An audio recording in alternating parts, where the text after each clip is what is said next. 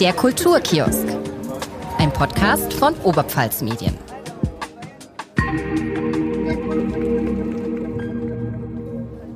Hallo und herzlich willkommen beim Kulturkiosk, einem Podcast von Oberpfalz Medien. Mein Name ist Maria Oberleitner und mir gegenüber am Mikro sitzt heute meine Gästin. Sie ist Wahlregensburgerin und Autorin, Dramaturgin und Lektorin.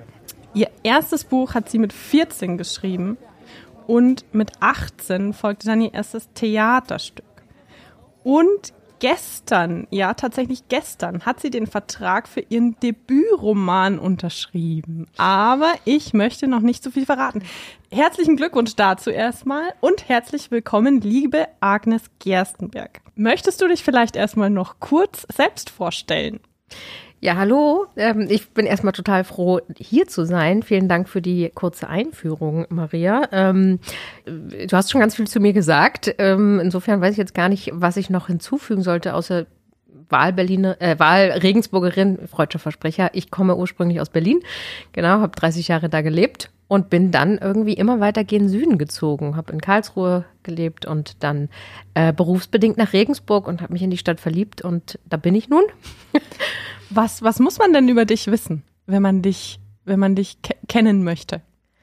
Ähm, ich glaube, ich bin sehr vielseitig. Also ich komme auf jeden Fall aus dem Theaterbereich, ähm, wollte immer, äh, anfangs wollte ich Schauspielerin werden, ja, mhm. wie andere Teenager auch und dachte immer, ja, die Bühne ist es. Ähm, dann habe ich irgendwie ran, relativ schnell festgestellt, ach, eigentlich ist es Schreiben, warum nicht Schreiben und Bühne miteinander verbinden? Und ähm, ich bin dem Theater immer treu geblieben aber auch dem Schreiben. Vielleicht ist das so das, was man so über mich sagen kann. Aber dein erstes Buch hast du, also mit 14 hast du, hast du schon was geschrieben, was dann später veröffentlicht wurde. Ähm, das ist ja, finde ich ja richtig krass. Also da wusstest du schon, du möchtest unbedingt schreiben? Ja, da wusste ich das schon. Und das war tatsächlich ein witziger Zufall, weil ich habe die Sache mit dem Sinn, mhm. äh, eine Geschichte für Kinder, obwohl es eigentlich eher so ein bisschen so ein philosophisches Buch ist, so ein bisschen wie der kleine Prinz, ja. Mhm. Natürlich nicht annähernd so gut.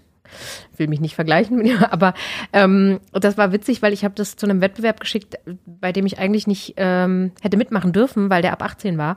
Und bin dann ausgesucht worden und habe dort mh, hm, den Verleger von diesem kleinen Buch, was dann später rausgekommen ist, was es heute nicht mehr gibt, es hat damals fünf Mark gekostet, mhm.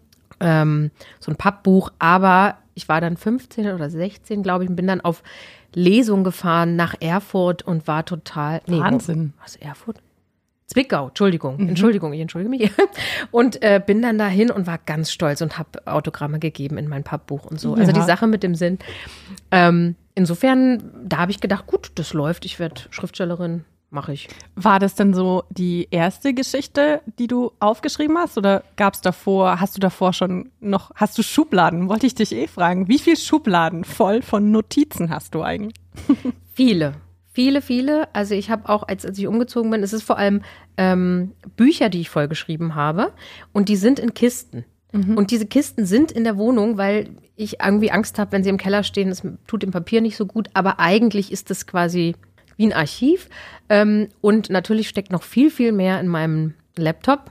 Mhm. Ja, äh, auf Festplatten und so weiter. Also, das war nicht die erste Geschichte, die ich mhm. geschrieben habe, aber ich würde sagen, die erste, die einer Dramaturgie gefolgt ist, mhm. ähm, und einen Anfang und ein Ende hatte. Also, weil ich glaube, ganz oft fängt man ja an, so Episoden aus dem Alltag aufzuschreiben oder eine Figur zu entwickeln oder so. Und das war wirklich eine Geschichte, ähm, da ist man eine Reise mitgegangen. Also die Sache mit dem Sinn, das Mädchen Lila und die sich eben fragt, äh, ja, was ist denn der Sinn? Also so. Und da gibt es natürlich verschiedene, ist immer die Frage, wie man das Wort definiert. Man kann auch sagen, die fünf Sinne im Körper mhm. sind Sinne, mit denen wir die Welt wahrnehmen. Ähm, es gibt den sechsten Sinn, vielleicht, vielleicht auch nicht. So, und es gibt natürlich die Frage nach dem Sinn des Lebens. Mhm.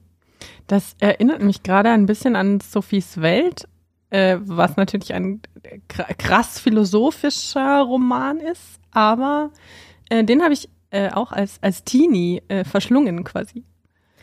Witzig, weil ich lese den jetzt gerade äh, wieder, weil, also da eigentlich wirklich, glaube ich, zum ersten Mal, weil ähm, ich ja im Rahmen des Retzhofer Dramapreises gerade bin und ein Theaterstück für Kinder entwickeln darf. Mhm Und da widme ich mich der Theaterfassung von meinem Erstlingswerk.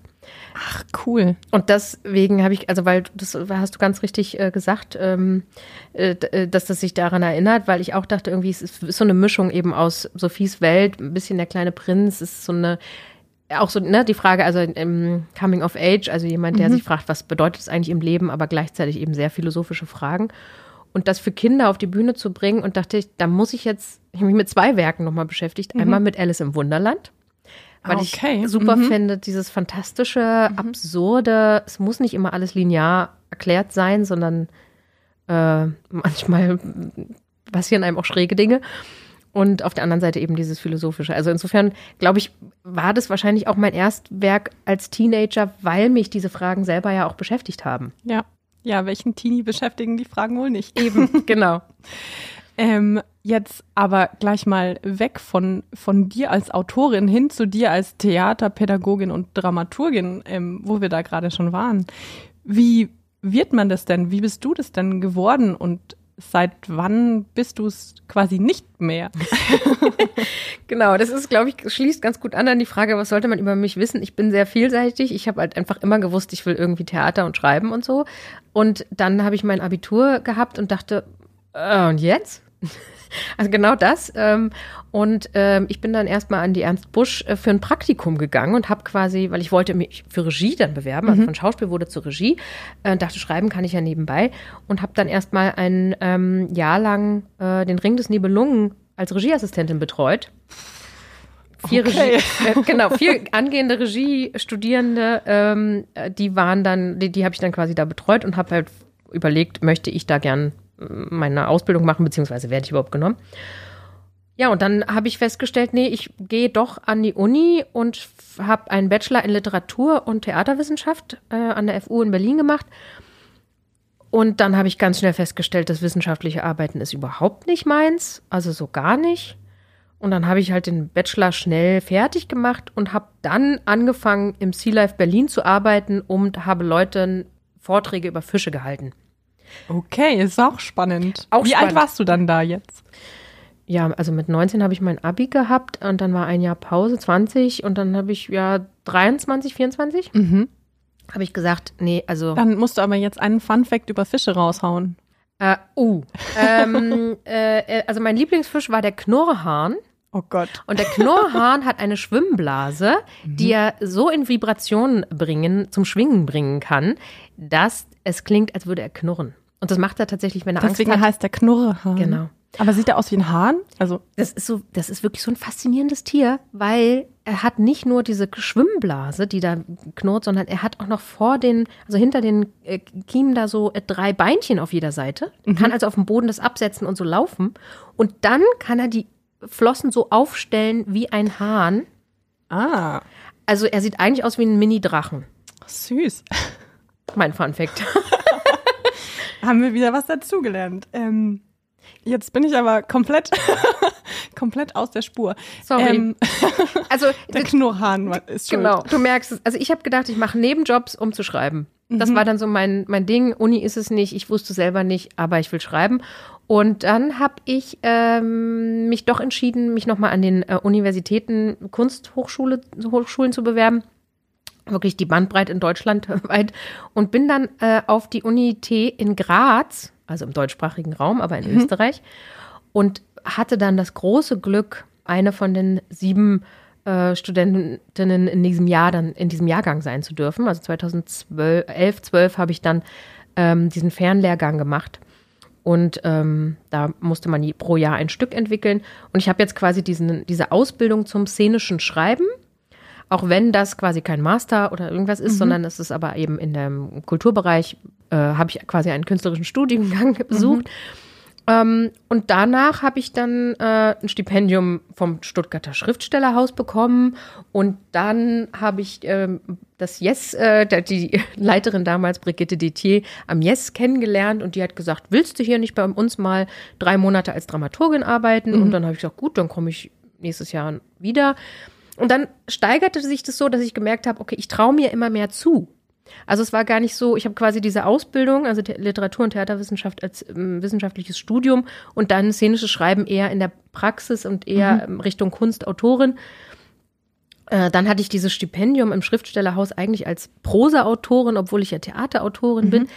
Und dann kam irgendwie die Brigitte Didier, hat irgendwie zu mir gesagt, du Mensch, ich finde dich sympathisch, hast du nicht Lust, bei mir als Dramaturgin zu arbeiten? Mhm.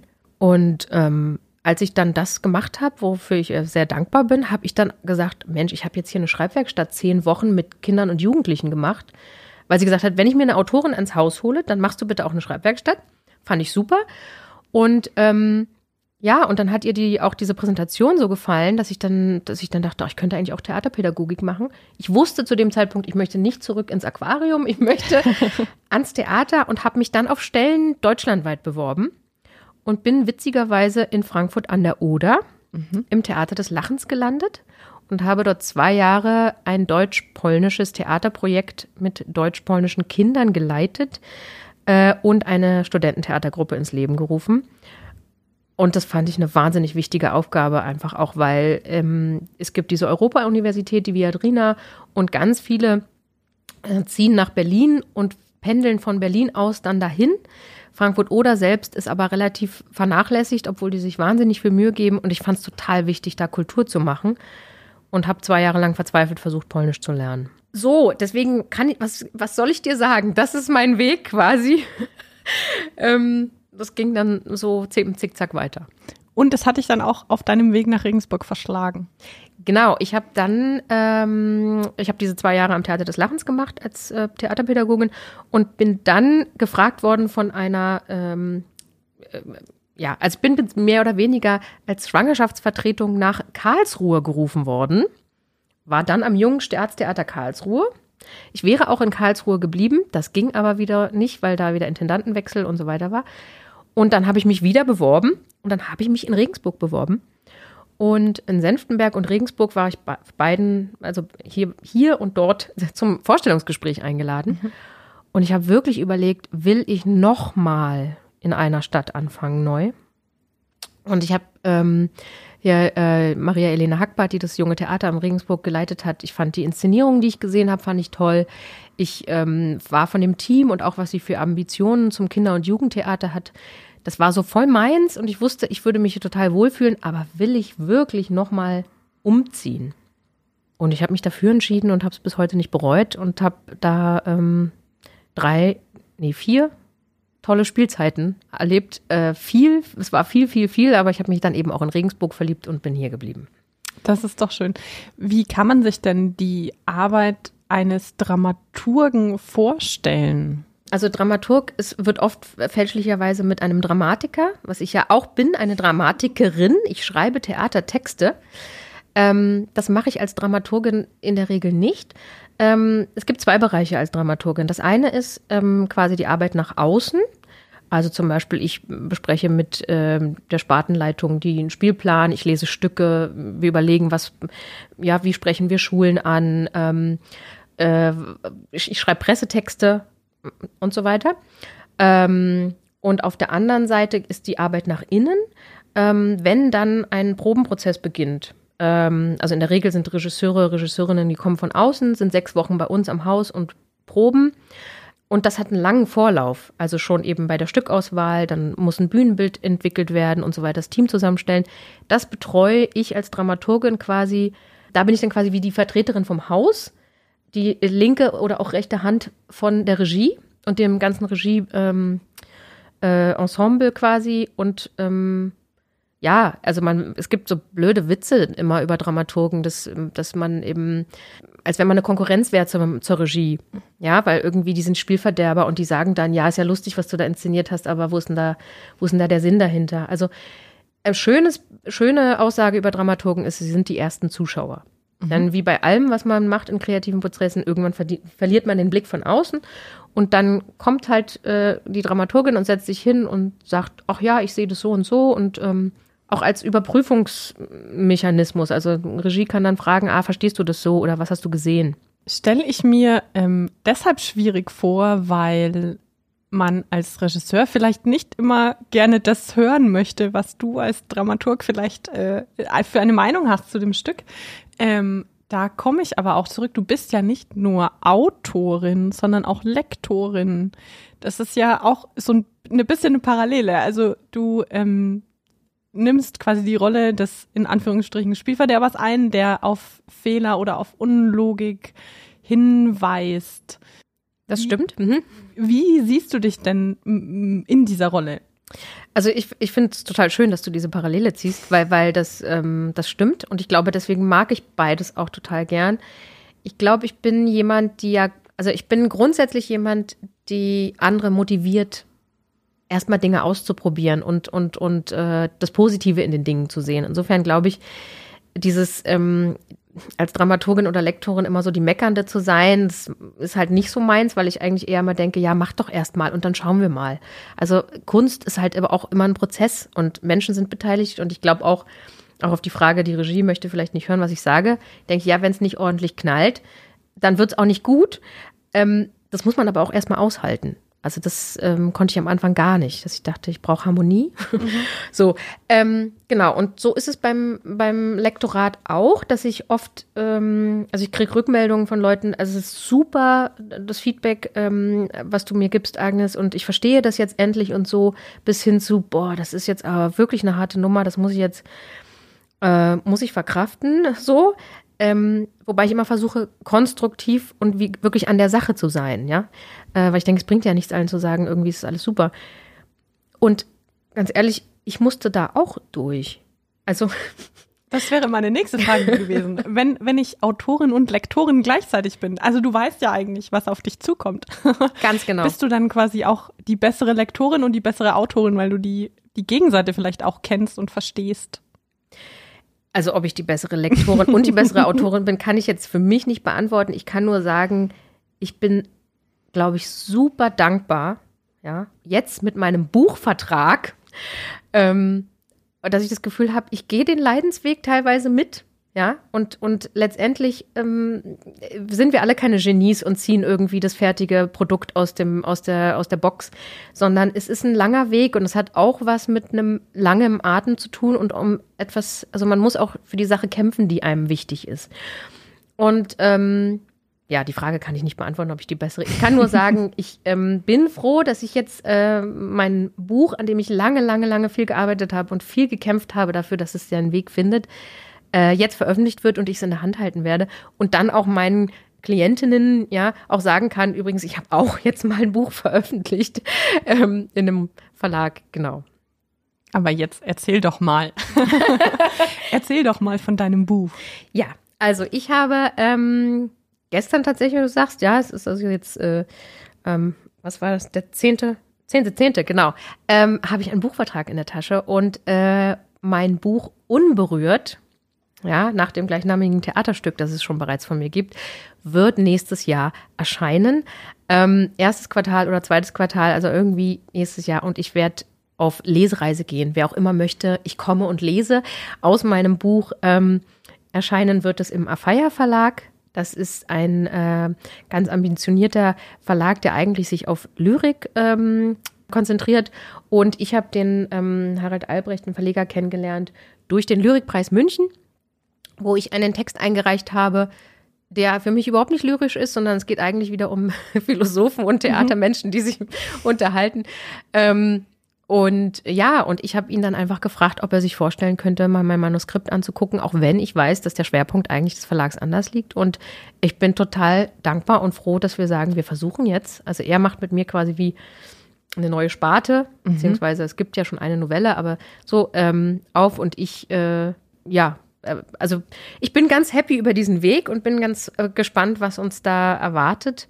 Vielleicht möchtest du ganz kurz anreißen, worum es denn äh, inhaltlich geht. Gerne. Ja, also in meinem Buch Unberührt geht es um äh, Josie, die ist 22 und noch niemals wirklich berührt worden. Im weitesten Sinne, was auch immer das bedeutet. Sie ist unberührt. Und ähm, sie lernt auf einer Privatparty äh, Robert kennen und stellt sich vor, dass das jetzt der Mann ist, mit dem sie das erste Mal erleben wird und hat da ganz viele Fantasien im Kopf, wie das ablaufen wird, weil alle ja immer davon geredet haben, das ist es so, so wird es sein und ähm, sie ist dann ganz nervös, weil er küsst sie und ist ganz aufmerksam und sie geht nur noch mal kurz ins Bad, bevor sie gemeinsam aus der, von der Party aus der Wohnung eben äh, zu ihr gehen wollen. Und als sie aus dem Bad zurückkommt, ist er nicht mehr am Leben. Er ist aus dem Fenster gestürzt, gestoßen, gefallen. Ja, das ist so die Frage, das weiß man nicht. Aber auf jeden Fall ist jetzt die Frage, wie geht's weiter? Und ähm, Josie begibt sich quasi eigentlich nicht auf die Antwort nach der Frage, äh, auf, die, auf die Suche nach der Antwort auf die Frage, was ist passiert, sondern eigentlich eher auf die Suche nach sich selbst und der Nacht, die sie nicht mehr erleben durfte. Mhm. Du hast ja, ähm, vor wie vielen Jahren ist denn das Theaterstück dazu erschienen? Das ist ein Kindertheaterstück? Nee, das ist Jugend. Jugend. Jugendstück, genau. Das ist ein Jugendstück, ähm, das ist 2017 veröffentlicht worden im Kronos Theatertexte mhm. Verlag. Ich habe es aber schon früher mal äh, schon mal bearbeitet, auch mit meiner Studententheatergruppe in Frankfurt an der Oder, schon mich mit dem Thema beschäftigt. Ähm, also es ist, ähm, es hat jetzt schon viele Jahre, sage ich jetzt mal, auf mhm. dem Buckel und auch das, ähm, ähm, den Roman habe ich viel, vielfach überarbeitet, bis er jetzt in der Form, nämlich erzählt aus drei Frauenperspektiven, mhm. dass er diese Form gefunden hat, über die ich jetzt auch wirklich sehr froh bin, weil das ist nochmal ein ganz interessanter Aspekt gewesen, dass ich die dritte Erzählstimme ähm, erst in der dritten Person äh, Einzahl geschrieben hatte also in der Sie-Perspektive, bis ich gemerkt habe, das macht nochmal einen riesen Unterschied, ob ich die auch in der Ich-Perspektive erzählen lasse, weil ich sie an mich als Autorin nochmal näher rangeholt habe. Mhm. Also dieses Buch hat wirklich einen Weg äh, hingelegt und ich bin äh, jetzt ganz stolz auf meine drei Frauen, die da erzählen. Also nicht nur Josie erzählt, sondern mhm. auch ihre Mutter und ähm, Doro, über die ich jetzt noch nicht so viel verraten will. Ähm, genau. Wie schwierig ist es denn, ein, eine Theaterfassung von einer, von einer Geschichte zu überarbeiten, eine eigene Theaterfassung zu überarbeiten, so dass es am Schluss ein Roman wird? Ähm, naja, man braucht so fünf bis sechs Jahre, würde ich jetzt mal sagen. Also wie schwer.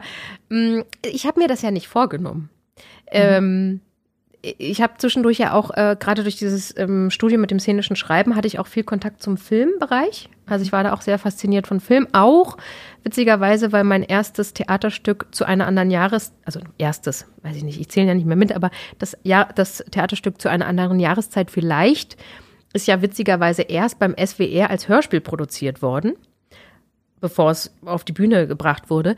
Ähm, und ich hatte so das Gefühl, ah ja, irgendwie ist das filmische oder szenisch allgemein, ja, also sei es jetzt Hörspiel, filmisch, ähm, liegt mir auch. Und, ähm, und so habe ich nach dem, äh, ist das eigentlich erstmal ein Drehbuch geworden. Mhm. Also es gibt eigentlich ein 60-seitiges Drehbuch und dachte, ich hatte damals eben auch Kontakt durch die Akademie für Kindermedien mit einer Filmproduktionsfirma. Mhm. So, also nach dem Buch kann auch gerne der Film dann noch erscheinen. Das mhm. bin ich jetzt, also. ähm, genau. Insofern, ich habe mich nicht hingesetzt und gesagt, aus dem Theaterstück soll jetzt ein Roman werden. Aber die Figur und die Geschichte liegt dir so am Herzen, dass du am Ende damit als Roman herausgekommen bist. Also ich, ich meine, du hättest ja auch quasi dir was komplett Neues ausdenken können und einen, einen komplett neuen Roman schreiben. Wieso ist es dann gerade Josie geworden? Ähm, ich glaube, es sind zwei Themen. Und das ist auch so, deswegen ist es auch so schwierig, das Buch in ein Genre zu packen. Es lässt sich eben nicht in ein Genre packen. Ähm, das, das eine ist die Geschichte oder ist die Frage nach, was passiert, wenn ein Mensch plötzlich aus dem Leben gerissen wird und man die Frage, was ist da passiert, nicht mehr beantworten kann. Ähm, das ist was, was mich, glaube ich, lange umgetrieben hat und wo ich denke, das ist, ja, dem stellt sich Josie. Und wie ist es dann noch zusätzlich, wenn sie ihn eigentlich ja gar nicht kennt? Also welche Berechtigung hat sie überhaupt, sich dafür zu interessieren? Und die andere Sache, die ja auch den Titel gegeben hat, unberührt, ist die Frage, was bedeutet eigentlich Liebe und Sexualität in unserem Leben? Und was ist das, was ist, wenn ich eine Figur, die 22, also eine junge Frau, die 22 ist, die entgegen der Norm, was auch immer das bedeuten soll, mit 22 noch keinen Geschlechtsverkehr hatte, ähm, was bedeutet das in, in, in dieser Gesellschaft für ihre Identität? Und ähm, mich haben auch tatsächlich Agenturen und Verlage auch gefragt immer, ja, was hat sie denn da für eine Symptomatik und so weiter? Und ich habe bewusst gesagt, ich möchte da jetzt keinen Stempel drauf geben, eben weil es kein Genre sein soll, sondern es ist eben einfach eine junge Frau, die auf der Suche ist.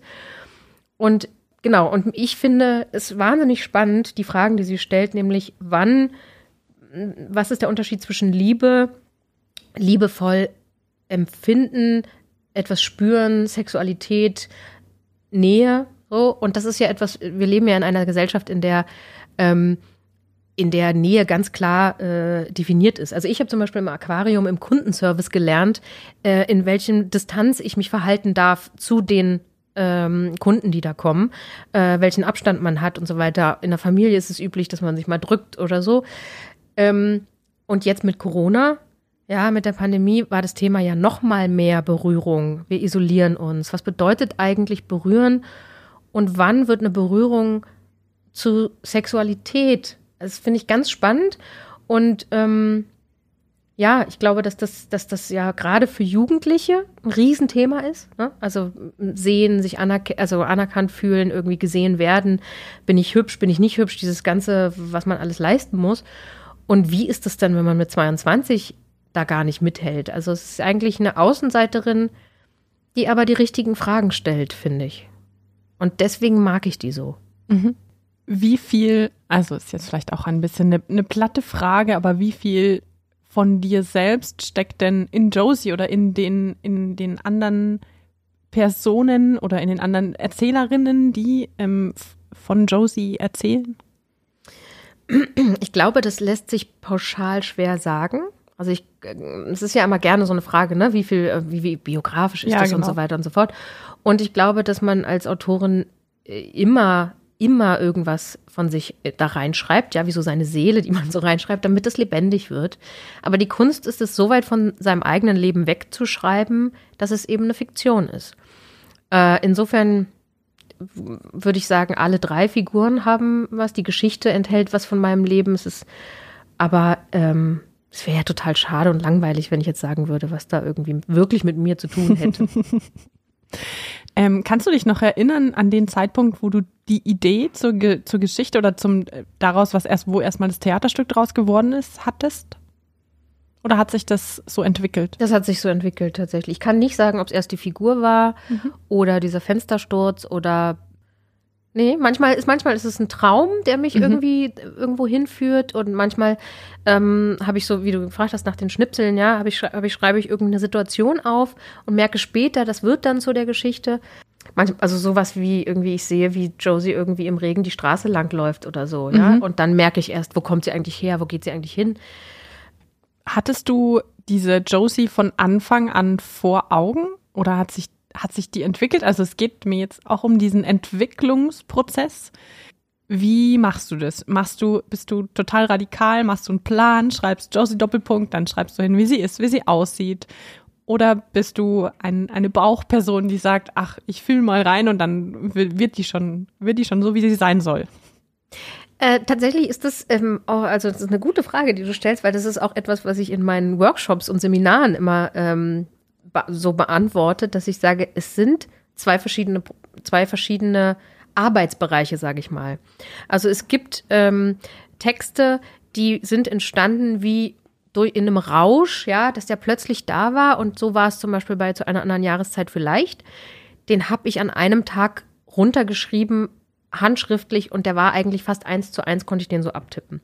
Bin mir aber sicher, dass sich diese Geschichte Wochen und Monate, vielleicht sogar Jahre schon in meinem Kopf, in meinem Herzen entwickelt habe. Aber man könnte vielleicht sagen, ja, das ist dann so ein Geniestreich, das ist dann so fertig.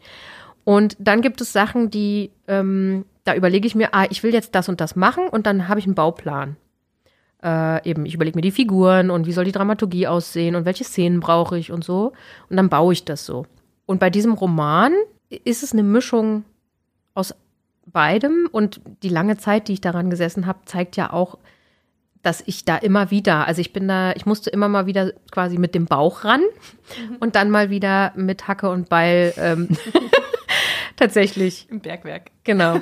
Und, und ich glaube, das ist total wichtig, weil ähm, deswegen bin ich auch gerne auch Lektorin und auch Seminarleiterin, weil ich, weil ich ähm, ähm, weiß, dass die Dinge auch Zeit brauchen. Es hat sicherlich auch was mit mir und meiner persönlichen Entwicklung zu tun.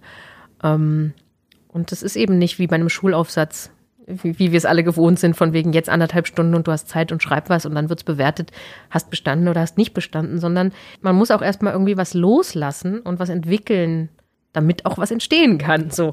Was, ähm, jetzt habe ich die Frage. vergessen. Aber ich habe eine Frage an Ja. dich, weil wir kennen uns, weil es ist ja, also wir kennen uns ja aus einem Seminar, das ich gegeben habe Mhm. und du hast mir ja was ganz Schönes erzählt als Rückmeldung, als du mich gefragt hast, ob ich zu dem Podcast kommen will, weil knüpft es nicht genau da an? Eigentlich ja. ähm, genau, es ist so, ich habe in der Corona-Zeit ähm, ein, ich glaube, es war sowas wie eine Schreibwerkstatt. Also es ging um ähm, Theaterszenen und es war leider online, weil es war gerade Hoch-Corona-Phase. Das heißt, wir saßen alle in unseren Wohnzimmern und ähm, haben uns über Zoom, glaube ich, gesehen. Und ähm, organisiert hat es die Efi Eiberger, Laienspielberaterin in der Oberpfalz. An dieser Stelle gehen Grüße raus und ähm, Efi, es wäre schön, wenn du auch mal in den Podcast kommen könntest. ähm, genau. Ähm, und ähm, ich bin da gerade an, an einer Szene verzweifelt, die ich unbedingt fertig schreiben wollte. Und dann dachte ich mir, ach, das kommt mir jetzt gerade zum rechten Zeitpunkt. Ähm, es war ganz verzwickt. Es ging tatsächlich um einen Soldaten, der in, in einem Monolog ein bisschen erzählen soll, der einen anderen Menschen erschossen hat, hatte. Und ähm, das ist auch eine, ein, ein wirklich passiert. Und ähm, mir war das alles zu platt, was ich geschrieben hatte. Ähm, es ist auch wahnsinnig schwierig und ich war auch irgendwie schon wahnsinnig involviert. Also ich habe mich in diesen Soldaten reingedacht und dann wieder rausgedacht und also einerseits hat er jemanden erschossen und andererseits versteht man ihn, weil er auch unter Druck gestanden ist und äh, das hat alles so in, in mir ge, gebrüht. und ich bin aber einfach nicht zufrieden gewesen mit, mit der Art, wie sich der Soldat am Ende darüber äußert und dass der Zuschauer also diese Zwie Zwiespalt, in dem er steckt, versteht. Und ähm, du hast ähm, dann was ganz Wichtiges gesagt, was mir die Augen geöffnet hat irgendwie. Ähm, da ging es um ähm, Subtext eigentlich. Ähm, ich weiß nicht mehr, was genau du gesagt hast, aber es ging darum, dass äh, wenn ich, ähm, da, also du hast als Beispiel gehabt eine Szene, also drei Menschen unterhalten sich übereinander und sagen aber, was, also man kennt die Beziehung der, diese Dreiecksbeziehung, aber sie sagen was komplett anderes. Aber durch das, was sie sagen und durch das, was ich quasi im, im Subtext über sie, also wie sie spielen, wie sie sich verhalten, habe ich die, die komplette, das komplette Geflecht an Gefühlen und also es wächst auf einmal wahnsinnig viel daraus. Und äh, da sind mir die Augen aufgegangen. Und äh, dann nach dem Workshop habe ich tatsächlich äh, mich hingesetzt und habe zwei Stunden die Szene fertig geschrieben. Und dann war Toll. ich total happy. Wow. Das ist echt, das, das ist so schön, weil das ähm, ist genau das, was du gerade vorhin gesagt hast. Das ist sowohl Lektorinnenarbeit als auch Dramaturginnenarbeit, dass ich einfach von außen mal drauf gucke und sage, äh, könnte man ja auch, ne? So. Ja. Ähm, das freut mich total. Und du hast ja dann auch gesagt, ähm, es ist auch aufgeführt worden. Ja, tatsächlich. Ähm, Im Rahmen einer Ovigo-Zeitreise. Ähm, ich habe tatsächlich die ganze Zeitreise geschrieben, aber das war so die Szene, die, an die ich mir ein bisschen die, äh, die Zähne ausgebissen hätte fast.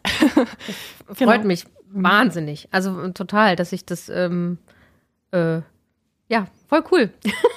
Ja, richtig toll. Und ich habe auch im Nachhinein ähm, sehr viel positives Feedback von Zuschauern für eben jene Szene bekommen. Also äh, danke nochmal. Ja, gerne, gerne. Ich freue mich, dass das dazu geführt hat, dass du gesagt hast, du willst mich mal einladen, weil ähm, ich war noch nie in einem Podcast zu Gast. Ähm, Ähm, ja, voll gut. Ich würde vorschlagen, wir machen an dieser Stelle mal eine ganz kurze Pause und äh, holen uns noch einen Kaffee. Bis gleich. bis gleich. Werbung. Lisa, ich hab's getan. Ich habe die Onets-App runtergeladen und ich sag dir, ich bin begeistert. Was gefällt dir denn am besten? Also ich finde es erstmal gut, ist vielleicht ein bisschen spezifisch, aber dass ich mit meinem, äh, mit meinem Daumen nicht ganz übers Handy langen muss, sondern dass die Navigationsleiste direkt an meinem Finger ist. Was ist das für ein Service? Aber natürlich auch äh, die personalisierten Artikelempfehlungen, die man aus dem Onetz eh schon kennt. Also was will ich mit Nachrichten aus Schwandorf? Ich komme gar nicht aus Schwandorf, sondern natürlich wird mir das alles personalisiert zur Verfügung gestellt, nämlich Nachrichten, Reportagen, natürlich auch Blaulichtinfos, Interviews, die mich interessieren, Kommentare ist mein Lieblingsthema, Kommentare und Kolumnen. Ja, also ich finde ähm, die Artikelempfehlungen übrigens auch am coolsten und die einfache Bedienung. Wo hast du es dir runtergeladen? Was hast du für ein Handy? Ich habe ein iPhone, wie jeder weiß. ähm, ja, im App Store natürlich, aber die Unnetz-App gibt es ja natürlich auch im Google Play Store.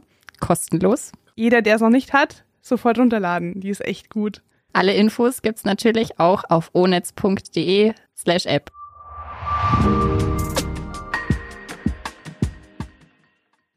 Ja, und wir laufen wieder. Herzlich willkommen zurück beim Kulturkiosk. Es ist immer noch Agnes Gerstenberg bei uns zu Gast. Und ähm, wir würden jetzt mal unsere erste Rubrik spielen. Das ist die Schnellfragerunde.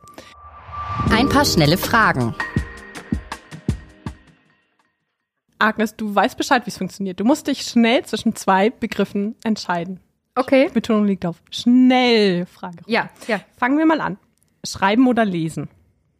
Schreiben. Lesen oder vorlesen? Vorlesen. Ja? Ja, ich lasse mir unheimlich gern vorlesen. Ah nein, ich meinte jetzt aber nicht, dass dir vorgelesen wird, sondern dass Aber du mir wird- vorliest. Ja, nee, also ich bin immer schnell mit meiner Stimme. Ähm, eigentlich- Also ich lasse mir gerne vorlesen. Deswegen habe ich jetzt bei Lesen oder Vorlesen, ich lasse mir vorlesen. Also Hörbuch oder Buch? Mm, äh, mm, Buch. Das macht jetzt aber Macht nichts. Macht mir nichts. Weil anfassen möchte ich es dann trotzdem. verstehe ich auch, verstehe ich auch. Autorin oder Lektorin?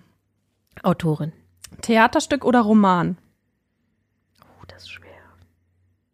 Also einmal die Frage vielleicht produzieren, Theaterstück oder Roman? Äh, Theaterstück. Und einmal konsumieren? Ah, das ist jetzt, das ist jetzt wirklich fies. Also ich konsumiere beides gerne. Produziere. Ah, Roman. Planen oder einfach drauf losschreiben? Einfach drauf los. Rike und Oscar oder der Tag, an dem die Oma das Internet kaputt gemacht hat? Oh, beides gut. Oh, Du Steinhöfel und. Marc-Uwe Kling. Ähm, Rico und Oskar. Ah, mein Herz geht auf. Ich bin ein sehr großer Rico und Oscar-Fan. Ich auch. Ähm, Autorenfreunde oder Nicht-Autorenfreunde? Nicht Autorenfreunde. Optimist oder Pessimist? Optimist. Ja? Ja, das Leben ist hart genug. Adjektive oder Verben? Adjektive.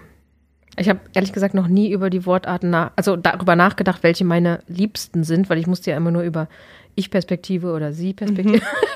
Ich-Perspektive oder Sie-Perspektive? Ist wirklich die nächste Frage? Mm, Ja, Ich-Perspektive. Weil? Ich mich jetzt gerade ausgiebig damit beschäftigt habe, in meinem Roman drei Frauen eine Ich-Stimme zu geben. Deshalb Ich-Perspektive. Netflix oder Theater? Theater. Frühaufsteher oder Nachteule? Nachteule. Stift oder Tastatur? Stift. Auf jeden Fall. Bleistift. Bleistift. Ach, krass. Bleistift. Ich liebe das An Nachspitzen und dieses Gefühl von Verbundenheit zur Natur. Bleistift, immer Bleistift. Wie viel hast du denn schon geschrieben mit Bleistift? Wie viele Notizbücher voll? Ähm, naja, das kam erst irgendwie ein bisschen mit, äh, äh, ein bisschen später. Ich habe dann auch so Zeichnungen in meinem. Sie zeigt gerade ihr, eines ihrer Notizbücher. Es sind übrigens Fische vorn drauf. Ja. oh, eine Kuh. Ja, Mu sagt die Schweizer Kuh. Ja, äh, ich habe, also zwischendurch, wenn mir ein Stift fehlt, schreibe ich auch mal mit Kugelschreiber, aber eigentlich ist immer Bleistift und ich habe dann auch angefangen zu zeichnen, wenn ich mal sprachlos bin. Kommt auch vor. Wie viele Bücher ich habe früher, glaube ich, viel mit Füller geschrieben. Ähm, mag auch das Patronenwechseln, also alles, was so mechanisch so, so ähm, 10, 20 Notizbücher, so. Wie viel hast du denn weggeworfen oder hast du alle aufgehoben? Ich habe nichts Alle weggeworfen. aufgehoben? Alle aufgehoben. Berlin oder Regensburg? Regensburg. Anfang oder Ende? Anfang. Erster Satz oder letzter Satz? Letzter Satz. Das musst du jetzt erklären. Ich weiß. Es ist, also, wie. ich mag, also, das hat so ein bisschen, die Anfänge haben für mich so was mit Optimismus zu tun. Also, es geht eher was los als was zu Ende. Das finde ich ist so eine Lebenseinstellung. Ähm, und braucht man einfach auch in immer schwierigen Zeiten. Und Ich mag aber unheimlich den letzten Satz meines Romans, den ich jetzt nicht sagen kann. Aber Ach, ich, schade. Ja. Deswegen war klar, letzter Satz. Ähm, was, was macht denn einen guten letzten Satz aus? Hm, wahrscheinlich im besten Falle, wenn er was aufmacht. Wenn er ein Ende setzt, einen Punkt setzt und gleichzeitig einen Anfang. Zum Weiterdenken, also den, den, den Leser, die Leserin bei sich behält. Also mir geht's ja immer so nach guten Büchern, äh, mit die trage ich dann tagelang mit mir rum. Also die Mhm. beschäftigen mich, obwohl die Geschichte, na gut, nicht immer abgeschlossen ist, aber wenn ein, ein Buch gut ist, dann beschäftigt mich das oder ich beschäftige mich mit, wenn es nicht, auch nicht die Geschichte ist, um die es geht, sondern mit so angrenzenden Themenfeldern oder Menschen, die mir in den Sinn kommen oder so. Ja, genau. Also ich glaube tatsächlich, ähm, also ich kann natürlich nicht sagen, dass das, das jetzt, ob das jetzt mein Buch macht. Und sicherlich kann auch der letzte Satz das nicht rausreißen, wenn die Geschichte vorher nicht gut erzählt ist. Aber es ist eben genau so was. Also was zumachen und gleichzeitig was offen lassen, damit der Leser, die Leserin äh, Raum für eigene Fantasie. Eigene Notizen. Genau, eigene Notizen hier einfügen. Ähm, hast du eigentlich Lieblingswörter? Beziehungsweise, ich muss die Frage zweiteilen. Hast du, hast du ein, ein, ein Lieblingswort und hast du vielleicht ein Wort, das dir ein Lektor immer wieder rausstreicht, weil du es viel zu oft benutzt? Mm, nein und nein, aber ich bin eine total ähm, quatschige Worterfinderin, also die ich nicht in meiner Literatur. Also in meiner Literatur bin ich eher ernst, wobei äh, mein zweites Buch wird hoffentlich witzig, ähm, aber äh, ich bin in meiner in meiner Art als persönliche, also als Person sozusagen eigentlich eher ein Quatschkopf. Also äh, denk mir irgendwie Quatsch. Ach so, ja, also eines meiner Lieblingswörter ist bubsig. Das heißt? Das kann man, das ist ganz toll, man kann das für alles anwenden, was es so gibt. Also alles im Leben. Man könnte zum Beispiel sagen, reichst du mir mal den Bubsig? Ah, also wie Dings. Ja, wie Dings, aber Bubsig ist halt einfach viel schöner. Schöner. Ja, genau. Und ganz toll ist auch, wenn so im Leben, wenn ich so Worte, die ich dann dafür benutze, sich dann übertragen auf Freunde von mir, die dann eben auch vom Bubsig reden. Das ist besonders schön. Aber ich würde es halt nie reinschreiben in den Text. Insofern kann es mir kein Lektor, keine Lektorin rausstreichen.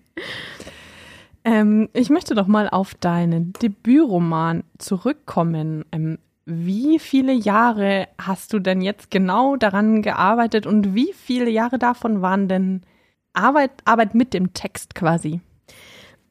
Ja, also das ist total schön, dass du nochmal fragst nach dem Buch. Also äh, das Buch hat ja ungefähr 250 Seiten. Ist dann die Frage, wenn es gesetzt ist, äh, wie viel es dann sind. Aber das Schreiben an sich, also wirklich äh, den Text in den Computer bringen von 250 Seiten, würde ich jetzt mal sagen, ist das kleinste, geringste, kürzeste Zeitaufwand, sondern was die äh, größte Arbeit ist, ist eben ähm, zu finden, nochmal eine zweite Erzählstimme, bis die Mutter dazu kam, dann in welcher Perspektive erzähle ich, wie entwickelt sich diese Figur, wie wird die lebendig, also eine eigene Sprache zu finden. Ähm, dann nochmal, was ist in der Geschichte wirklich wichtig, was wird erzählt, was wird nicht erzählt. Also wirklich nochmal viel rausstreichen, austauschen. Und da brauche ich natürlich auch immer jemanden, der mitliest. Also das, ähm, und das hat sich dann auch ähm, nochmal ähm, gezeigt in einem langen Bewerbungsprozess. Also ich sag mal, dieses Ganze für mich, den Roman abschließen, hat vielleicht vier, fünf Jahre gedauert. In der Zeit habe ich aber nicht effektiv nur geschrieben, sondern ich habe am Theater gearbeitet. Ja, also ich hatte eigentlich wenig Zeit zum Kreativsein. Ähm, obwohl ich die ganze Zeit kreativ gearbeitet, also du Ja. verstehst, was ich meine? Privat. Genau. Und ähm, ja, und jetzt habe ich eigentlich die letzten zwei, beziehungsweise wenn der Roman erscheint, sind es drei Jahre in die Verlagssuche gesteckt, beziehungsweise Agentursuche, die dann auch nochmal dazu geführt hat, dass ich wirklich ganz viel an dem Buch gearbeitet und überarbeitet habe, weil ich wirklich ähm, teilweise sehr, sehr konstruktive, tolle Rückmeldungen bekommen habe, die mir nochmal wirklich geholfen haben. Also sowohl von Agenturen als auch von Verlagen ähm, ist ja eigentlich schon mal das erste positive Feedback, wenn sie sagen, äh, nach dem Exposé und den Probeseiten, schick mir mal den ganzen Roman. Ähm, und das ist relativ häufig passiert. so. Äh, bis hin zu Telefonaten zum Gesamtmanuskript, bis hin zu, ich bin in der Lektoratsrunde, wo sie entscheiden, welche Neuerscheinung für nächstes Jahr und ich dann den Anruf bekomme, leider hat es nicht geklappt, weil. Und das muss man dann sagen, ist nochmal in Bezug auf Corona einfach, habe ich so viele Absagen auch bekommen mit, wir können uns das nicht mal anschauen, weil wir wissen nicht, ob wir nächstes Jahr noch existieren. So, also deswegen glaube ich, dass mein Suchprozess einfach auch nochmal unter erschwerten Bedingungen war. Ähm, einfach auch, ähm, was ja viele nicht wissen, dass die Verlage und, also die Buchhandlungen waren zu zeitweise, ja, und viele Autoren leben von Lesungen.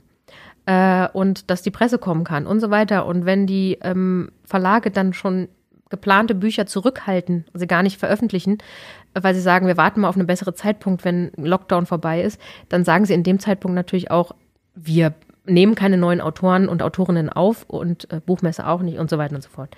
Genau. Insofern ähm, habe ich die letzten zwei, ja, nächstes Frühjahr drei Jahre damit verbracht, begonnen mit einem Crowdfunding, ähm, das ich äh, durchgeführt habe. Und an dieser Stelle nochmal ganz, ganz, ganz herzlichen Dank an alle meine UnterstützerInnen.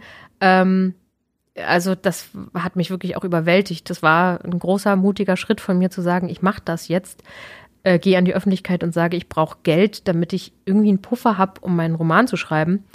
Und ähm, ja, dass ich bin ganz happy, dass ich diesen Menschen jetzt nach drei Jahren dann das Buch, was sie teilweise eben gekauft haben mit dem Crowdfunding, in die Hand drücken kann, verschicken kann.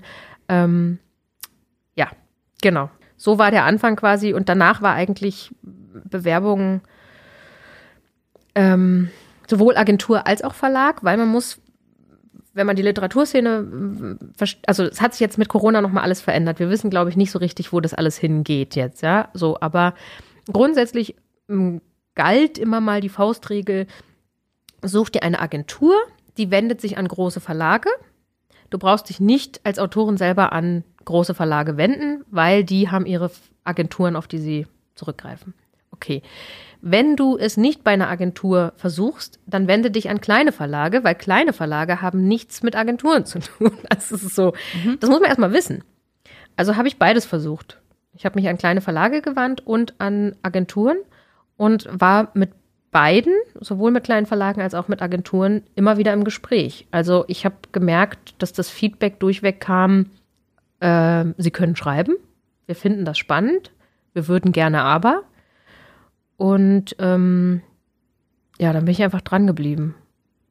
Und das ist wirklich viel Arbeit, die jede einzelne Verlagsseite anzugucken, was wollen die, was wollen die für ein Anschreiben, wollen die das ausgedruckt, wollen die 30 Probeseiten, wollen die 50 Probeseiten, was wollen die im Exposé, mit Figurenaufstellung, ohne, in einer Seite oder nicht? Und so weiter. Das heißt, jede einzelne Bewerbung ist nochmal richtig viel Arbeit, Kostenpunkt, wenn man es ausdrucken, verschicken muss.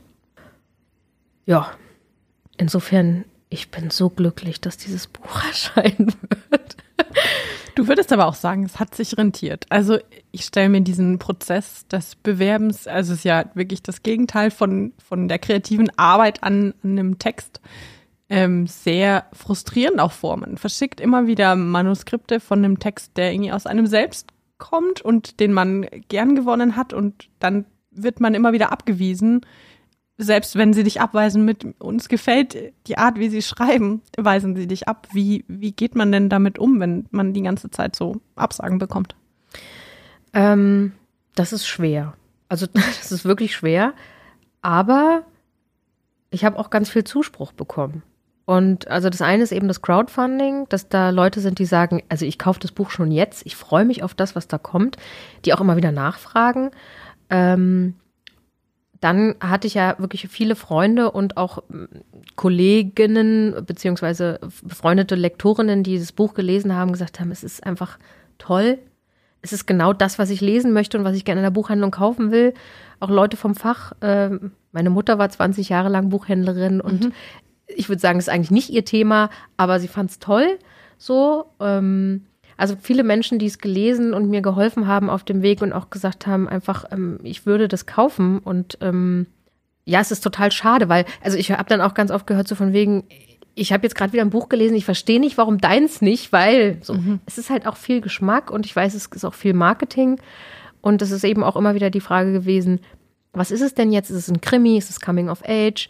Ist es ein Drama? So, und ich mag, dass es eben nicht in eine Schublade zu stecken ist. Und deswegen war der Kampf wahrscheinlich auch härter. ähm, und weil du gefragt hast, ja, ähm, das ist ja viel Zeit, die man da reinsteckt. Ich sage auch immer, ich bin auch meine eigene Marketingabteilung. Also ich glaube, es geht nicht ohne. So, also ich, ja, macht ja sonst keiner. Ich muss halt für mich einstehen. Jetzt wird es mein Verlag hoffentlich mit mir machen. Aber du bist quasi am Ende nicht bei einer Agentur gelandet, sondern bei einem kleinen Verlag. Richtig. Beim Afaya Verlag in München. Hm? Und du bist damit auch glücklich? Ich bin da sehr glücklich. also ich meine, wir wissen nicht, was kommt, aber ich gehe jetzt erstmal mit wehenden Fahnen voraus.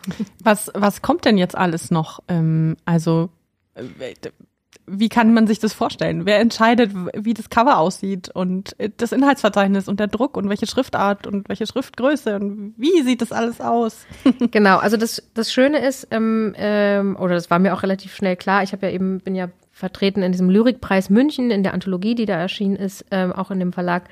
Ich finde das Layout und die Bücher, die sie machen, einfach sehr schön. Ähm, und das ist etwas natürlich, da habe ich das Gefühl, da haben sie von der Ästhetik, da passen wir zusammen. Und das Schöne an so einem kleinen Verlag ist, ich kann da mitreden. Und ähm, ja, jetzt haben wir erstmal sozusagen alles, dass das nächstes Jahr erscheinen soll. Das ist, ähm, es ist jetzt gerade so ein bisschen die Frage, ne, Papier und alles wird teurer, welche Form wird es haben und so weiter. Wir werden uns da austauschen, das kommt jetzt alles. Ich habe Ideen für ein Cover. Mhm. Ähm, aber auch das muss ich gucken mit meinem Verlag, was die für Ideen haben und was die denken. Ähm, weil ich glaube, es ist ja nicht so einfach. Unberührt, der Titel, wenn man gar nichts weiß, könnte immer in Richtung Liebesschnulze oder was auch immer. Und dem muss, glaube ich, ein starkes Cover was mhm. entgegensetzen. Kannst du überhaupt Romane lesen, ohne zu denken, ah, das, das hätte ich jetzt aber anders gemacht? Kannst du dich so von, von deiner Perspektive vielleicht auch, die du als Lektorin hast, da lösen und komplett auf was einlassen? Oder gibt es einen Fehler, wo du sagst, boah, jetzt lese ich nicht mehr weiter?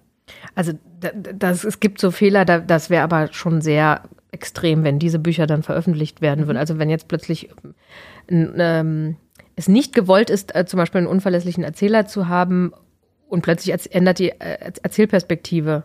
Ja, und ich merke, es ist ein Fehler. Das ist natürlich, also mag ich dann eigentlich nicht, ja. aber da würde ich eher denken, ja, wer, wer bringt das so raus?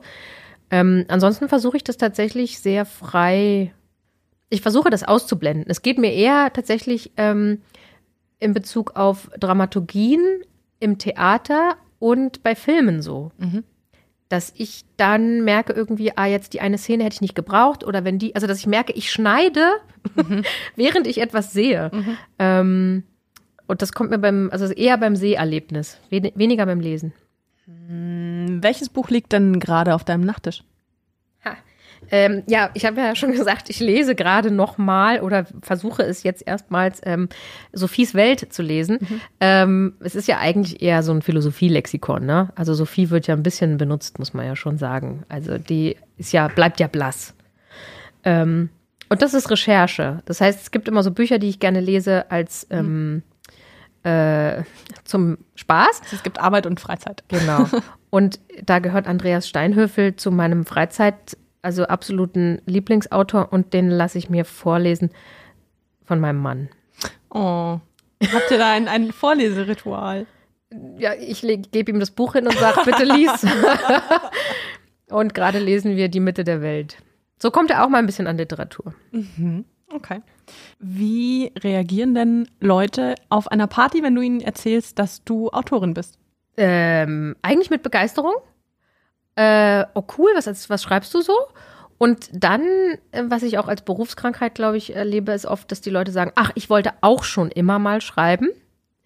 Ähm, und ich denke, also wenn ich jedes Mal einen Euro für den Satz kriegen würde, nein, es ist ja auch, es ist auch wunderbar, weil warum nicht? Also wir haben das alle gelernt, schreiben ist was Wunderschönes und das ist, sage ich ja auch immer, ähm, es ist halt letztendlich im Leben, wofür man sich entscheidet und wofür man kämpft. Und es ist ja auch nicht einfach, den Weg, den ich mir gewählt habe. Ähm, das heißt, es ist eigentlich immer eine Faszination. Also wenn ich von dem Inhalt erzähle, von jetzt von dem Buch zum Beispiel, dann ist wow, klingt total spannend oder ach krass und wo kommt es her und so. Ähm, Und bei Theaterstücken ist auch immer noch mal, das ist immer die Frage, mit wem man spricht. Wenn Leute, die nicht ins Theater gehen, sagen, wie du schreibst Theaterstücke, dann ist das ja noch mal eine Ecke weiter. Also sie gehen schon nicht ins Theater und dann gibt es jemanden, der schreibt ähm, ja. ja. Selten höre ich Gott sei Dank, wovon lebst du? Weil es könnte ja die nächste Frage sein, aber es ist eher eine Faszination. Und das finde ich gut, aber ich finde es irgendwie, es müsste in unserer Gesellschaft anders sein. Weil, weil auf der einen Seite ist sozusagen Menschen, die sich Kultur leisten können. Es ist was Besonderes. Es ist in dem Moment ist es ein Aushängeschild. Und auf der anderen Seite Kultur machen ist aber etwas, was keine Eltern ihren Kindern raten würden, weil äh, bringt ja kein Geld, ist brotlose Kunst. Und diese Schranke, die kriege ich nicht zusammen. So ist es ja auch mit ähm, ähm, alles, was mit Erziehung zu tun hat, ja, unsere Bildungseinrichtungen, Kulturinstitutionen und so weiter. Das ist einfach nicht wirtschaftlich angelegt, sondern auf ähm, auf ein gutes Leben. Also, dass wir Menschen mit sind. Also, es ist für uns alle wichtig. Es wird aber leider nicht anerkannt. Hat man ja auch gerade während Corona ganz arg gemerkt, dass, dass alle zwar schreien, ja, die Kultur ist tot, die Kultur ist tot, aber passiert ist ja kaum was. Interessanterweise haben da noch mal mehr massiv Leute angefangen zu schreiben. Also mhm. in diesem Rückzug, ähm, was ich auch ganz wunderbar finde. Also ich arbeite ja auch als Lektorin für die Textmanufaktur. Die machen eine, das ist so eine Autorenausbildung in 18 Monaten. Kann man von überall machen. Und ähm, ich betreue dann wirklich einen Autor, eine Autorin 18 Monate lang und die kriegen diese Skripte eben von der Schule. Und das ist so geboomt quasi mhm. in der Zeit, weil die Leute Zeit hatten ähm, dass ich dann wirklich einen guten Job hatte. Also da hatte ich dann wirklich das Gefühl von, ah, okay, äh, das ist jetzt eigentlich positiv für mich. Mhm. Ähm, gleichzeitig fand ich das irgendwie toll, mit fremden Menschen in Kontakt zu sein, über ihre persönlichen Schreibwünsche und dass sie sich in dieser Zeit, die ja eigentlich für alle schwierig war, sich einen Traum erfüllt haben. Ja. Es gibt ja auch, ich habe das Gefühl, jetzt auch seit ein paar Jahren unglaublich viele Bücher im Selbstverlag. Und du hast ja auch gesagt, es ist, dass das dir sehr oft begegnet, dass Leute sagen, ja, ich wollte auch schon immer schreiben. Und ich glaube, es gibt kaum Menschen, die nicht irgendwo mal einen angefangenen Text in irgendeiner Schublade haben. Also jeder, und wenn es nur ein Tagebuch ist, man schreibt ab und zu Sachen auf, wenn sie ihn sehr beschäftigen, einen sehr beschäftigen. Ähm, was hältst du denn von diesen Büchern im Selbstverlag? Hättest du das für dich auch in Betracht gezogen, wenn du jetzt keinen Verlag gefunden hättest? Ja, also ich habe ja auch mitgebracht, ähm, dass ich äh, ich habe das gemacht, auch in mhm. Zeiten von Corona, also ja, wenn man mehr Zeit hat. Und zwar habe ich zwei meiner Theaterstücke im Selbstverlag mhm. rausgebracht, mhm. weil man, ich zeige sie gerade, ähm, weil Theaterstücke werden viel zu wenig gelesen. Und das sind zwei meiner Stücke, die mir sehr am Herzen liegen. Einmal mein Erstling, übersetzt ins Englische. Schwerelos und? Mhm. Schwerelos übersetzt weightless. Aha. Genau. Und 20,3 Meter Ruhe. Mhm. Ja. Ähm, und das ist im Prinzip, ich habe da Arbeit reingesteckt, indem ich selber gesetzt habe, mir ein Layout ausgedacht habe und so weiter. Aber letztendlich tut es mir nicht weh, weil es wird gedruckt, wenn es bestellt wird. Und wenn ich nichts verdiene, verdiene ich auch nichts, als wenn ich es nicht veröffentlicht hätte. Insofern kann ich dazu gut stehen, ja. Ähm, aber es ist natürlich was ganz anderes, dass ich das jetzt in die Welt gebracht habe. Und äh, mir war auch von vornherein klar, dass das eher was für mich ist, weil es wenig Leute lesen werden, noch zumal es ein Theaterstück ist. Ähm, trotzdem habe ich da einen großen Respekt vor. Also ich glaube, es ist auf der einen Seite eine Gefahr, dass jeder irgendwie alles veröffentlichen kann. Das ist eben die Seite, die ich auch als Lektorin erlebe. Ähm, und auf der anderen Seite weiß ich, dass es wahnsinnig viele gute Leute gibt, die mit Self-Publishing einfach ja ihren Weg gehen und, und auch erfolgreich damit sind. Und ähm, das hätte ich auch irgendwann wahrscheinlich für mich in Frage, ja, also so wie ich eben auch das äh, jetzt mit meinen Theaterstücken gemacht habe, hätte ich das vielleicht auch, aber es war mein Wunsch, es nicht zu tun. Also ich wollte gezielt, ähm, ich wollte noch jemanden an meiner Seite, der sagt, also wir finden den Text richtig gut, wir finden das Buch großartig, wir wollen das machen, wir wollen uns damit daneben stellen, sagen, das ist Frau Gerstenberg, unsere Autorin. Und ähm, das fühlt sich jetzt einfach richtig an wie empathisch muss man denn sein als Autor oder Autorin? Es ist ja so, dass man sich beim Schreiben dieser Figuren wahnsinnig in diese Figuren reinversetzen muss und nicht nur in diese Figuren, sondern auch in Blicke von die andere Leute auf diese Figuren haben. Und ähm, ich stelle mir vor, man muss nicht nur ein wahnsinnig genauer Beobachter sein, sondern auch empathisch. Also würdest du sagen, man muss es als Autor durchleben, das, was die Person im Text gerade durchlebt? Oder es ist ein bisschen wie Schauspieler, die sich jahrelang einschließen, um zum Joker zu werden, zum Beispiel. Ähm, nee, würde ich nicht sagen. Also ich glaube, es, also eine, ähm, in meinem Studium war eine Autorin, äh, die uns unterrichtet hat, gerade nicht, die hat jedenfalls gesagt, werdet auf keinen Fall Schriftstellerin, lernt, macht irgendwie ein Jurastudium oder studiert Medizin, dann wisst ihr, worüber ihr schreibt. So.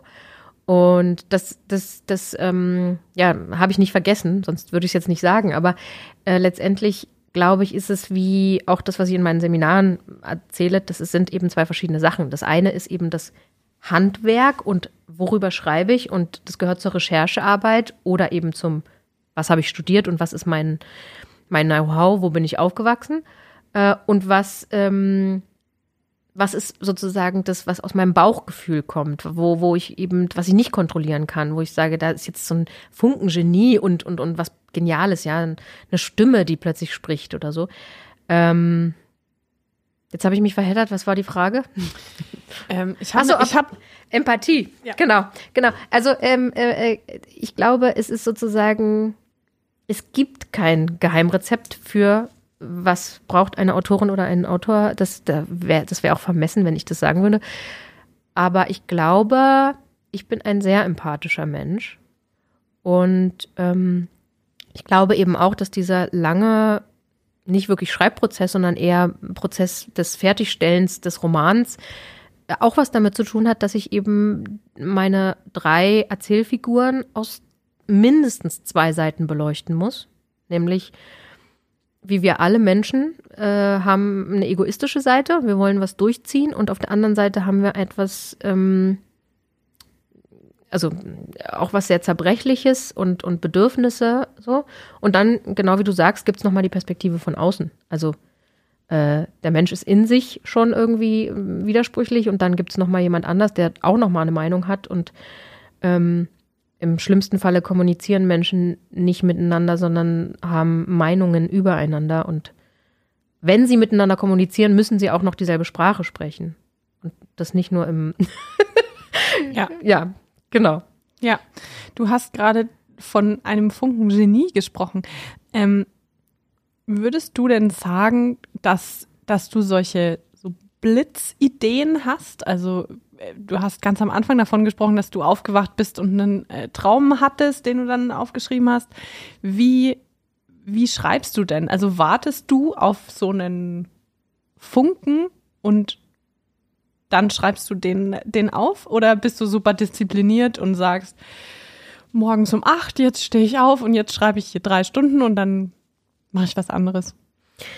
Also es ist sehr witzig, weil ich versuche, seitdem ich mich selbstständig gemacht habe, ähm, im November 2020, äh, also jetzt seit zwei Jahren, versuche ich den Dienstag, wenigstens den Dienstag als Schreibtag zu nutzen. Und äh, mein Mann lacht darüber, weil ich ähm, habe es, glaube ich, nicht einmal geschafft.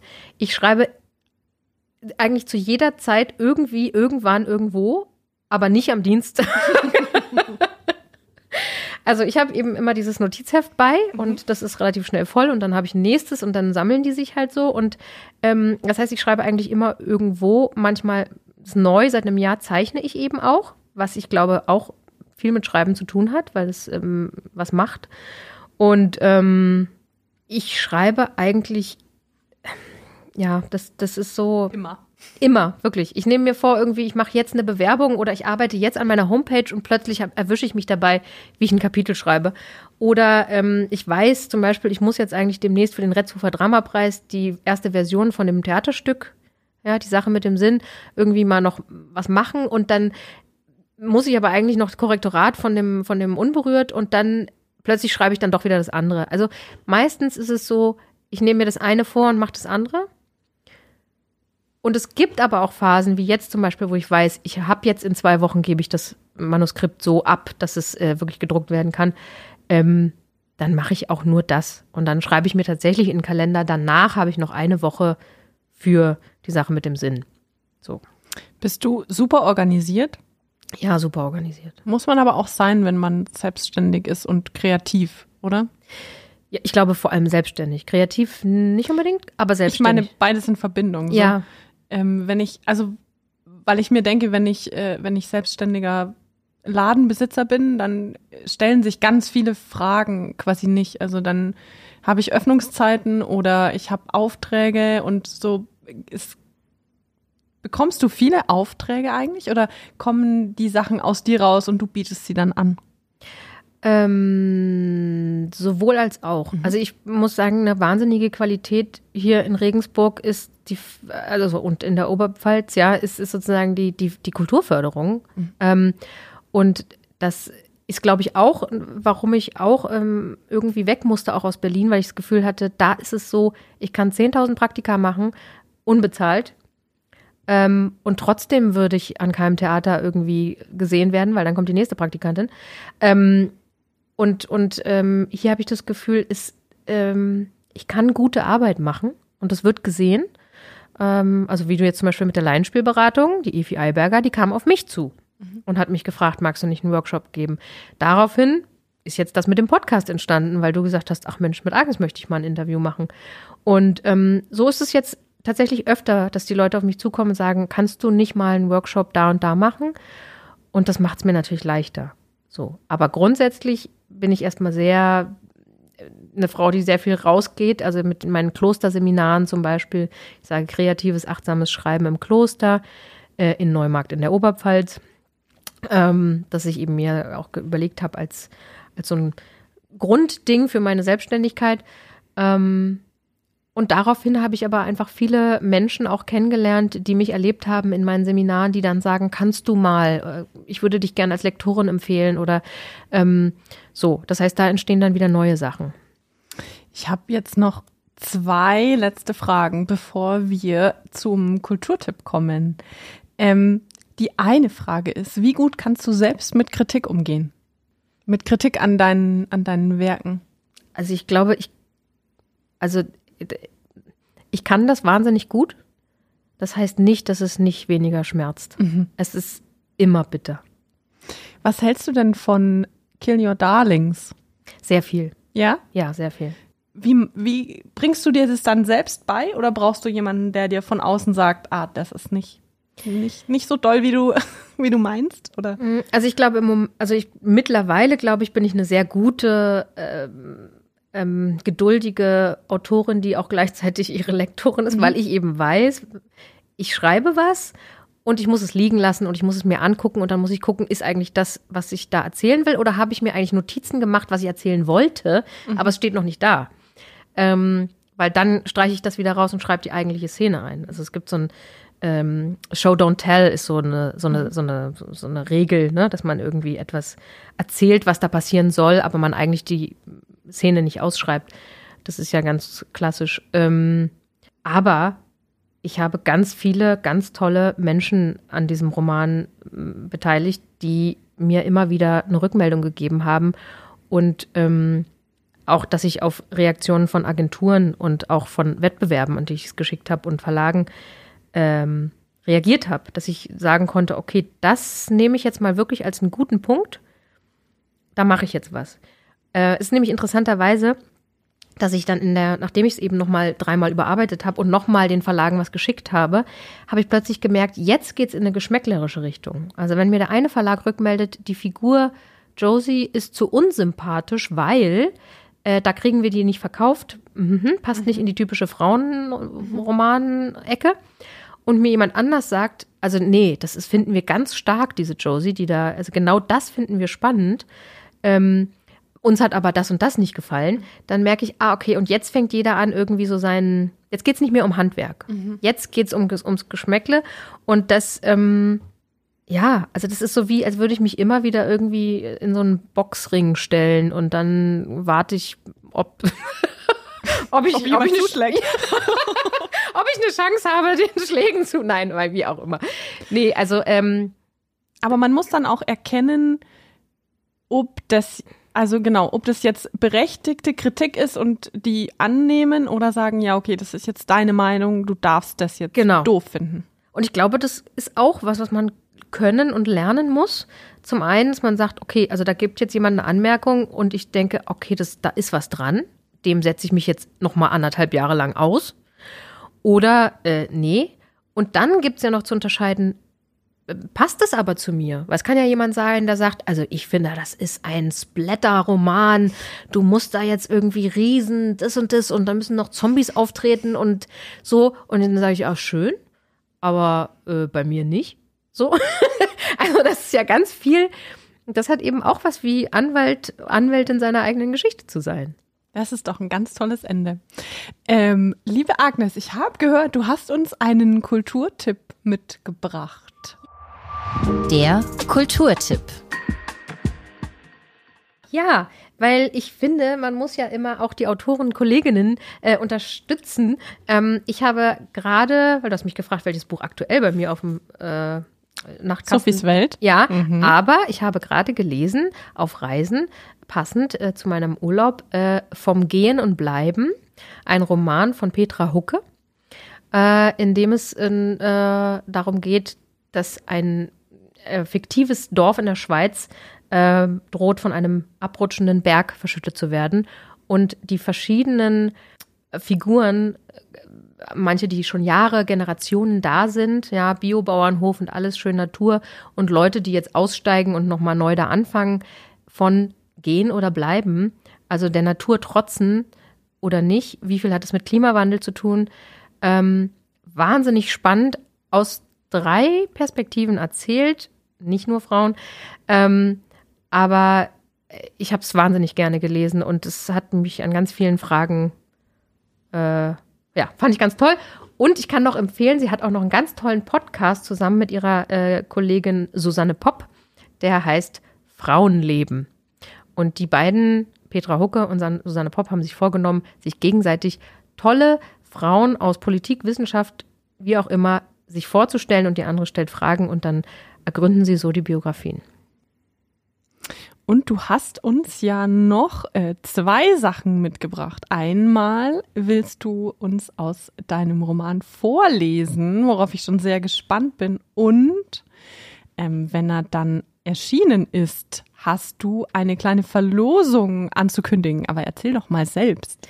Ja, sehr gerne. Also ich habe mir überlegt, ähm, ich bin ja jetzt quasi hier in einem regionalen Podcast und ähm, ich äh, habe ja schon ein bisschen was von Josie erzählt und auch eben die Thematik, in dem es äh, um die es in meinem Buch geht. Und ich fänd's wahnsinnig spannend, auch als Theaterpädagogin, ähm, mit ja, jungen Menschen über äh, dieses Thema ins Gespräch zu kommen. Und ich biete an, einer Schule, Oberstufe, also mindestens zehnte Klasse sollte es sein, denke ich, ähm, vorbeizukommen, sobald das Buch erschienen ist und exklusiv für diese Klasse zu lesen. Ähm, ich wünsche mir im Gegenzug, dass ich, ähm, ja, dass sich die Klassen, die Lust haben, dass ich vorbeikomme, sich bei mir bewerben und mir schreiben, was interessiert sie an dem Buch und warum soll ich ausgerechnet zu Ihnen kommen? Und das gerne einfach direkt an meine E-Mail-Adresse kontakt.agnesgerstenberg.com. Das hört sich ja mal ähm, richtig toll an. Also, liebe, liebe Oberstufler, liebe, liebe Schülerinnen und Schüler, ähm, schreibt der Agnes doch mal eine Mail und dann äh, kommt sie vorbei und liest euch vor. Vorlesen. Eines ihrer Lieblingshobbys, aber äh, andersrum. Witzig, ja. Ich lese schon auch meine eigenen Texte ganz gern. Und natürlich sind auch Lehrkräfte äh, herzlich eingeladen, ähm, ihre Schüler und Schülerinnen darauf aufmerksam zu machen und vielleicht zusammen eine E-Mail zu schreiben.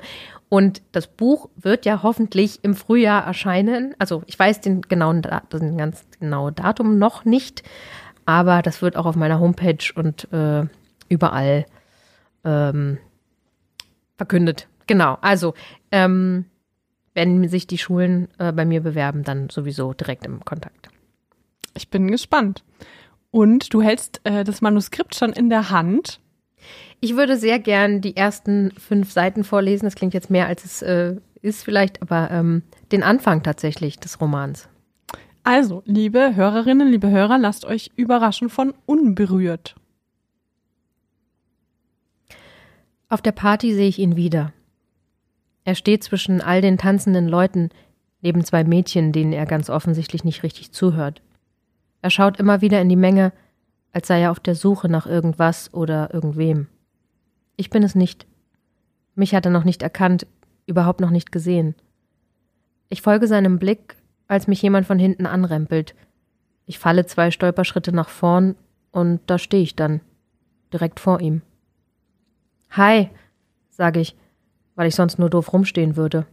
Er sieht mich an, die Mädchen neben ihm auch. Erkennst du mich nicht? Seine Augen suchen in meinem Gesicht nach der Antwort.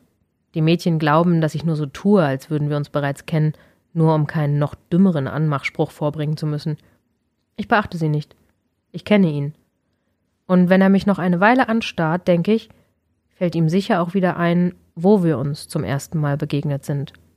Damals, im Waschsalon. Kannst du mir eine Münze klein machen? Ich meine, den Schein in Münzen wechseln?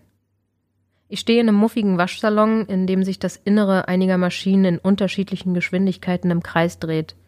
Eine halbe Ewigkeit habe ich versucht, Geld auf dem U-Bahnhof zu wechseln, weil der Fahrkartenautomat meinen 20-Euro-Schein nicht nehmen wollte. Und dabei wurde meine Laune immer schlechter. Am Morgen hatte ich den Wecker ignoriert, war viel zu spät aufgestanden, hab die erste Vorlesung so gut wie verpennt und, wie sollte es anders sein, mein Semesterticket auf der Kommode im Flur liegen lassen. Nun wollte ich mir ausnahmsweise mal eine Fahrkarte kaufen, weil ich das letzte Mal beim Schwarzfahren erwischt worden war, und dann streikt die Technik.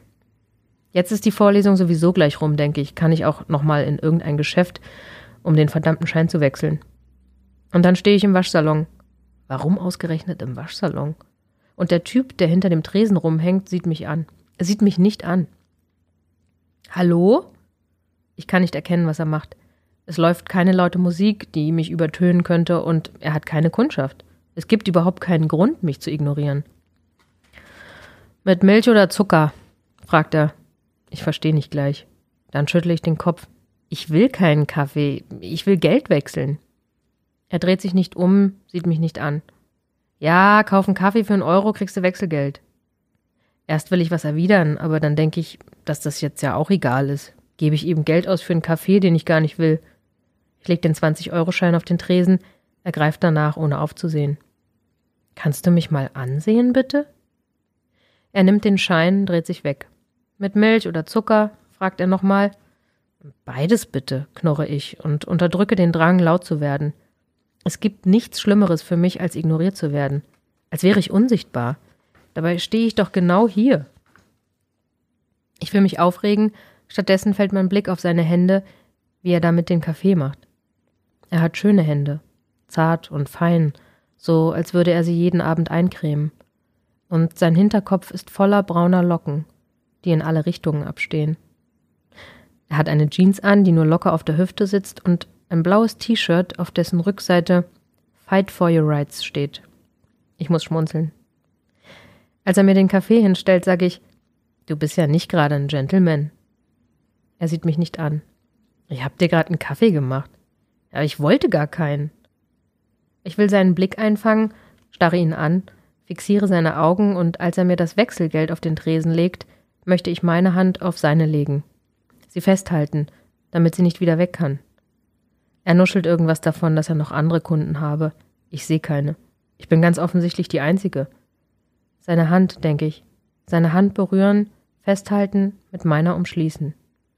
Doch da ist sie schon wieder verschwunden und ich nehme einfach nur das Wechselgeld. Am anderen Ende des Raumes laufen mehrere Waschmaschinen, denen wendet er sich jetzt zu. Er lehnt sich über den Tresen, zeigt mir seinen Rücken. Fight for your rights. Toll, denke ich. Diese Maschinen sind also interessanter als ich. Und als habe er meine Gedanken gehört, fängt er auf einmal an zu reden. Ich sehe in die Maschinen, sagt er, in deren Bullaugen. In ihrem Innern dreht es sich. In deinen Augen dreht sich sicher nichts. Da brauche ich nicht mal hinsehen, das weiß ich auch so. Aber in den Trommeln der Maschinen, da dreht sich was. Da bewegt sich was. Da wird was hin und her geworfen.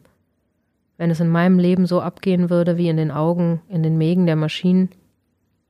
Ich schlucke. Damit habe ich nicht gerechnet. Ich möchte etwas erwidern, doch mir fällt nichts Passendes ein. Der Kaffee in meinen Händen verbreitet einen angenehmen Duft, überdeckt für einen Moment den Geruch von Waschpulver und muffiger Wäsche, die zu lange in ihrer eigenen Feuchtigkeit gefangen war. Ich lese Fight for Your Rights und fühle mich angesprochen. Darf ich dich anfassen? Ich äh, bedanke mich bei dir, Agnes. Schön, dass du da warst und uns so viel aus deinem Leben und von deinem neuen Buch erzählt hast. Und ähm, schön, dass ihr uns zugehört habt da draußen. Wenn ihr Kritik, Lob, Anregungen loswerden wollt oder wenn ihr euch einen Gast wünschen wollt, dann schreibt uns eine Mail an kulturkiosk.onetz.de. Servus und bis bald.